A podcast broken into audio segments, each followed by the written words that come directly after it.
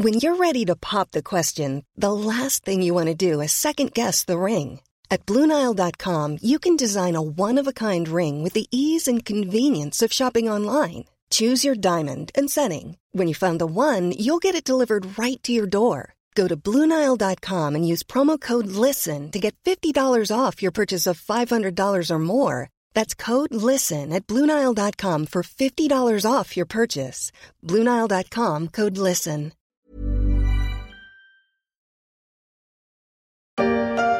Il est 14h39 aux États-Unis. Un seul missile RR supersonique a suffi. Une petite explosion. Et le ballon, de la taille de trois bus, éclate. Il ne reste de lui qu'un nuage éphémère. C'était le 4 février. Les perdus du Pentagone étaient levés vers le ciel. Un ballon survolait à haute altitude depuis quelques jours le territoire des États-Unis. Il est abattu. Washington dénonce un dispositif espion chinois. Pékin se défend que ce n'est qu'un ballon météo égaré. Vous me prenez vraiment pour un con? Oui. Joe Biden a tranché et l'objet a plongé au large de la Caroline du Sud. Mais ce qu'on ignorait encore, c'est que d'autres allaient suivre. Je suis Michel Varnet, vous écoutez La Story, le podcast d'actualité des échos.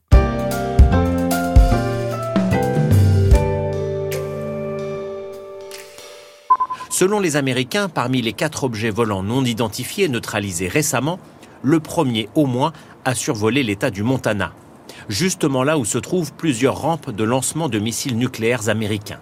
Des sites déjà visibles par satellite, mais les communications qui y rentrent et en sortent restent un mystère. Ils peuvent recueillir donc des clés de chiffrage de télécommunications, ce qui en fait participe à la sécurisation de dispositifs militaires et stratégiques. Est-ce qu'ils se multiplient vraiment ou bien est-ce que l'on commence juste à y faire attention? Depuis le premier ballon stratosphérique chinois abattu par les États-Unis, il ne se passe pas un jour sans que l'on parle de phénomènes semblables survenus ici ou là dans le monde. D'ailleurs, Pékin accuse Washington d'avoir elle-même fait survoler son territoire par une dizaine de ballons en moins d'un an. J'ai appelé Solveig Godluc, la correspondante des échos à New York, pour savoir s'il y avait eu des précédents aux États-Unis et si on en avait alors pris la mesure. C'est ce que disent les services américains. Ils disent qu'effectivement, sous Donald Trump, il y aurait déjà eu plusieurs ballons qui auraient survolé le, le territoire américain. Ils ne l'ont su qu'un petit peu trop tard, qu'après coup. Apparemment, ça fait partie d'un programme euh, de surveillance développé par la Chine euh, assez vaste avec euh, plusieurs types d'objets volants. Et euh, il est possible que la Chine, en fait, pour l'instant, tâte le terrain, expérimente, se serve de ces ballons pour mieux connaître les, les conditions de survol du territoire américain dans diverses conditions. Quelle a été la réponse diplomatique des États-Unis? La principale conséquence immédiate, en tout cas, ça a été euh, l'annulation du voyage de Anthony Blinken, le secrétaire d'État euh, en Chine. Ça devait être la première euh, visite, le premier déplacement officiel d'un officiel de haut niveau des États-Unis à Pékin en cinq ans. Et donc les États-Unis ont décidé que devant une telle violation de leur souveraineté, il n'était pas possible de maintenir ce voyage. Il a été reporté à, à, plus tard, s'inédier en fait. Hein. On va attendre que la situation euh, diplomatique s'apaise entre les deux pays. Donc c'est quand même un coup dur parce que les tensions euh, américano-chinoises sont assez fortes euh, en ce moment, notamment depuis le voyage de Nancy Pelosi à Taïwan l'été dernier, qui a provoqué un face-à-face en armes. Enfin bon, il manquait plus qu'une étincelle pour embraser tout ça. Et on sent bien que entre une Chine qui est euh, sûre de sa puissance, qui est en pleine expansion, et une Amérique euh, qui veut faire son comeback, réindustrialiser, ne plus laisser ses marchés euh, conquis euh, par les, les, productions chinoises, la situation est, est compliquée en ce moment. Les tensions sont fortes. Est-ce le spectre d'une nouvelle guerre froide entre la Chine et les États-Unis cette fois? On peut dire que ce sont les prémices, effectivement, puisque la guerre froide euh, entre les États-Unis, l'URSS, enfin le bloc de l'Ouest, le bloc de l'Est, il y avait euh, plusieurs éléments. Euh, le principal élément était quand même une, menace militaire. réciproque. Et puis, il y avait une compétition économique. Enfin, c'était multiforme. Bon, on n'est quand même pas aussi loin aujourd'hui, mais on commence à se rapprocher. Again, there is no indication of aliens or terrestrial activity with these recent takedowns. Wanted to make sure that the American people knew that, all of you knew that, uh, and it was important for us to say that from here because we've been hearing a lot about it. Encore une fois, rien n'indique la présence d'aliens ou d'extraterrestres dans les récentes neutralisations. C'est ce que dit dans cette vidéo la porte-parole de la Maison Blanche, qui tient à rassurer en retenant à peine à me tirer. C'est qu'on ne plaisante pas aux États-Unis avec les ovnis, où ils sont chassés par des passionnés depuis les années 1960.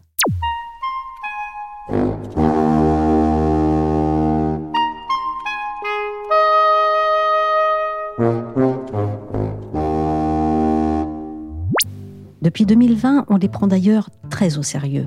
Washington monte cette année-là un groupe de travail dédié à vérifier tous les signalements.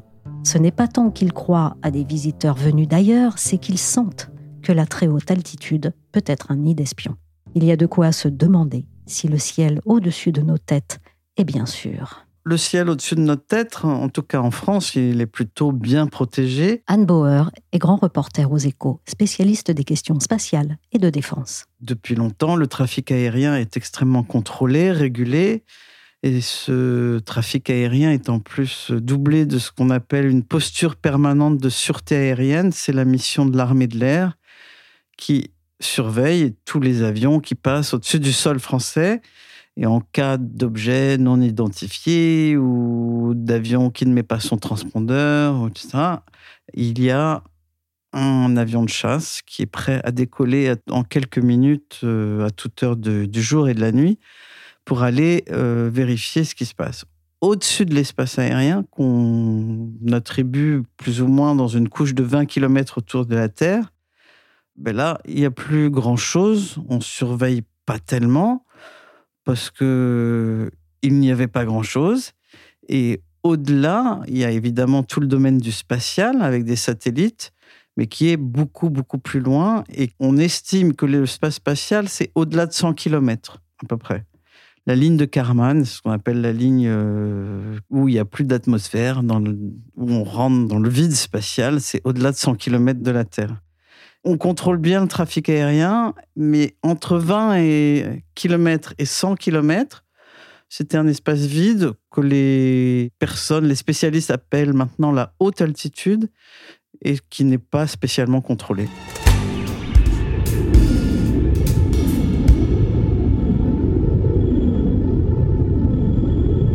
Quelles sont les menaces potentielles en très haute altitude si justement ça n'est pas très contrôlé bah, c'est un peu comme la haute mer, si vous voulez. Euh, l'espace, ça appartient à tout le monde. L'espace aérien immédiat, si vous voulez, juste euh, chaque pays le contrôle pour être sûr qu'il n'y a pas un avion ennemi ou un drone qui vient euh, lui envoyer quelque chose de malveillant. Au-delà, il n'y a pas fraîchement de menace, normalement dans un monde idéal. Sauf que la recherche aérospatiale en ce moment est, très très foisonnante et euh, il y a toutes sortes de recherches pour développer des, des outils qui voleraient au-dessus des avions et qui pourraient avoir une utilité euh, soit d'observation ou une utilité de diffusion de connexion, de télécommunication et dans ces projets, il peut y avoir des projets aussi bien euh, pacifiques que des projets militaires. Donc en ce moment, il y a un tas de recherches sur des ballons stratosphériques, sur des drones qui volent en très haute altitude, sur euh, toutes les recherches, euh, alors cette fois-ci purement militaires, pour faire voler des missiles, mais dans un espace où ils seraient moins détectés, sur des trajectoires qui ne seraient pas balistiques, c'est ce qu'on appelle les planeurs hypersoniques. Voilà, il y a tout un foisonnement de projets où on se dit que cet espace qui était euh, vierge va devenir euh, bientôt euh, occupé par pas mal d'objets volants plus ou moins sympathiques. L'armée et la défense s'intéressent-ils à cette zone? Alors en fait, c'est amusant parce que l'armée française a fait un colloque à la mi-janvier, début janvier, où le chef d'état-major de l'armée de l'air, Stéphane Mille, a posé ce cas. Et c'était bien avant l'incident du ballon chinois. Il a dit euh, Ben, on n'a pas de doctrine, on regardait pas cet espace parce qu'on pensait qu'il n'avait pas de menace. Mais demain, s'il y a un ballon d'observation qui reste pendant plusieurs mois au-dessus de Paris, et si on était sûr que ce ballon appartient à un pays pas très sympathique, pas très amical, qu'est-ce qu'on ferait? Et il a juste posé la question. Donc effectivement, c'est un nouveau champ de bataille, si je puis dire. Euh, comme le dit euh, la loi de programmation militaire, euh, auparavant, il y avait trois milieux, la terre, l'air et la mer pour les armées. Aujourd'hui, il ne cesse de s'agrandir. C'est-à-dire qu'aujourd'hui, il faut aller surveiller les fonds marins, comme il faut aller surveiller le spatial et cette couche qu'on appelle la haute altitude, en fait, si vous voulez, elle n'est pas occupée pour des raisons techniques. C'est qu'un moteur à réaction, pour fonctionner, il a besoin de, il a besoin d'air, il a besoin d'atmosphère. Plus on monte, plus l'air se raréfie. Et donc, c'est des espaces où on peut plus faire fonctionner un, un avion à réaction classique. Donc, c'est pour ça que jusqu'à présent, c'était des espaces vierges. Mais si demain on invente des ballons euh, bourrés d'électronique, euh, à la limite pour regarder, prendre des photos, c'est pas très sympathique, mais c'est pas mortel. Mais si demain on met des armes dans des ballons, euh, ça devient une autre histoire. Starship Troopers. Chaque génération a ses combats. Y a-t-il une nouvelle course à l'équipement alors que cette zone est en plein vide de régulation? C'est pas vraiment une course. Euh, comment vous dire Il y a une course euh, encore plus loin, dans l'espace. Là, dans l'espace, vraiment, on avait une. Euh, dans le domaine des satellites, il y a un boom, il y a des entreprises spatiales dans tous les sens. Il y a des projets de faire des constellations de satellites qui sont. on peut même plus les compter tellement il y en a. Et donc, on peut déjà prévoir qu'en orbite basse, c'est-à-dire entre 500 et 1000 km de la Terre, il y a une bagarre pour faire tourner des satellites et il y aura des incidents, il y aura des choses à surveiller et il y a une nouvelle réglementation à mettre en place pour réguler le trafic spatial qui devient de plus en plus urgente. Sinon, il y aura des accidents. Qui dit accident dit débris. Qui dit débris risque de risque de se prendre quelque chose sur la tête d'ailleurs en premier. Et puis c'est euh, le risque de salir encore plus euh, la couche euh, d'espace qui est autour de nous près de la Terre, entre 20 et 80 km, il y a des recherches. Alors, Airbus qui développe un projet de drone de très haute altitude pariait sur quelques mille objets, 2000 objets d'ici 2030. Vous voyez, on, fait des recherches.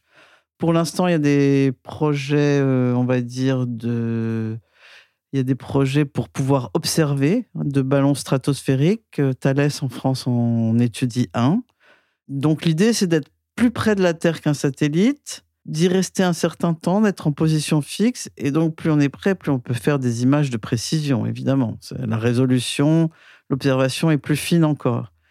Il y a ce drone d'Airbus qui est à l'étude et qui, lui, penche plutôt pour être un objet qui pourrait euh, donner de la connectivité sur une zone on a besoin, par exemple, c'est les Jeux Olympiques, on envoie le drone là de très haute altitude, et puis il peut rester en l'air pendant trois mois, et pendant ces trois mois, envoyer de la connectivité et donc jouer un peu un rôle d'appui euh, si on a besoin de beaucoup de connectivité pour un événement.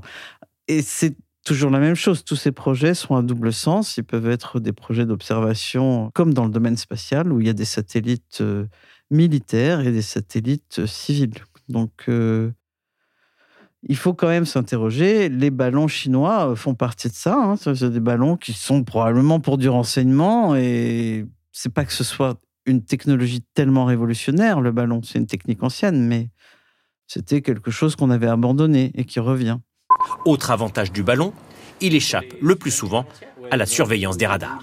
Si son enveloppe ne réfléchit pas les ondes électromagnétiques, vous ne le détectez pas en fait le ballon en tant que tel. Par contre, c'est ce qu'il y a en dessous. Ce sont les équipements euh, éventuellement métalliques qui donnent une signature radar. Quels sont les atouts de cette euh, très haute altitude?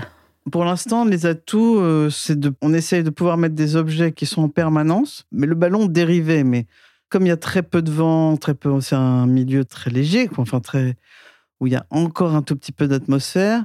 On espère pouvoir mettre des objets qui durent sur une position fixe et qui sont quand même beaucoup plus près de la Terre. Et donc, à l'intérieur, il y aurait des capteurs plus proches de la Terre, et donc on aurait des performances encore plus grandes et bien meilleures que celles qu'offrent euh, les satellites. C'est un des atouts qui est recherché.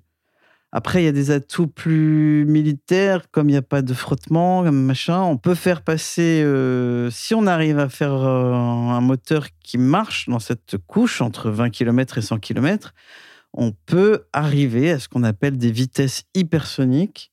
Et donc là, on est dans un autre domaine de la recherche militaire. C'est-à-dire de faire voler euh, son missile à des vitesses qui dépassent Mach 5, Mach 6, et donc Bon, c'est une menace euh, énorme, quoi. Enfin, qui met chaque point de la planète à quelques secondes l'un de l'autre. Bon, entre la théorie et la réalisation, il y a quand même des difficultés, mais c'est pour ça que c'est un domaine de recherche euh, où il y a quand même pas mal de milliards qui sont déversés dans ces recherches euh, et qui font que des espaces qui n'étaient pas occupés aujourd'hui deviennent des espaces de convoitise il y a la vitesse, il y a la prévisibilité, et puis euh, de l'autre côté, il y a une course sur la détection. Et donc, euh, dans cette course entre euh, la vitesse et la détection, à chaque fois, il y a une nouvelle étape de recherche.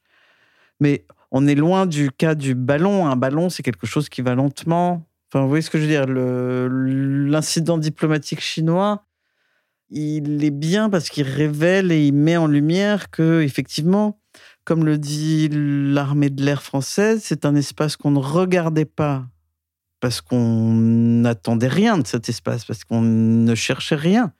Et c'est un espace qu'il va falloir maintenant regarder. Et toujours, dès qu'on commence à regarder, si on voit un objet, il faut non seulement arriver à le repérer, après arriver à le classer, après, arriver à savoir quelle est sa trajectoire, quelles sont ses intentions. Ah oui, on rentre dans un domaine euh, du jeu et du chat et de la souris qui devient encore un domaine de recherche et de performance euh, qui aura des connotations militaires.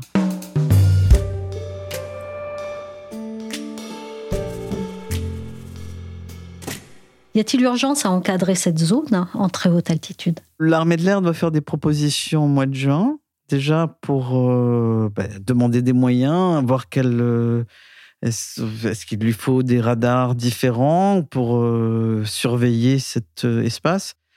C'est très compliqué. On, bien sûr que dans, un monde idéal, on réglementerait cet espace et on dirait qu'il n'est utilisé qu'à des fins pacifiques. Hein. c'est comme toujours.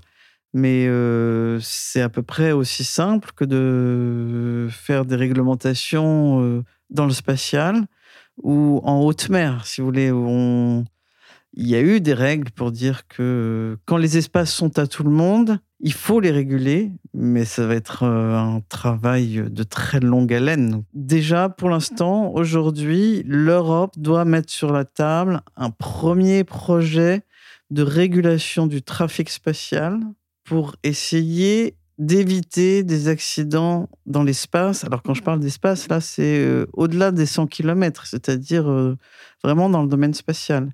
Et là-dessus, on n'a pas du tout de règles, alors que là-dessus, on a déjà des milliers d'objets dans ce secteur-là. Et certains pays, la Chine, les États-Unis, la Russie, n'ont pas exactement la même vision des règles qu'il faut avoir.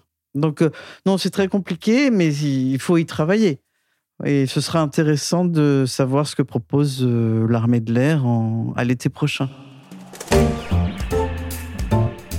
Merci à Anne Bauer, grand reporter aux échos, et merci à Solveig Godluc, correspondante des échos à New York. La story s'est terminée pour aujourd'hui. Cet épisode a été réalisé par Willy Gann. Vous pouvez retrouver la story sur Apple Podcast, Podcast Addict, Castbox, Google Podcast ou encore Spotify et Deezer. Abonnez-vous pour ne manquer aucun épisode.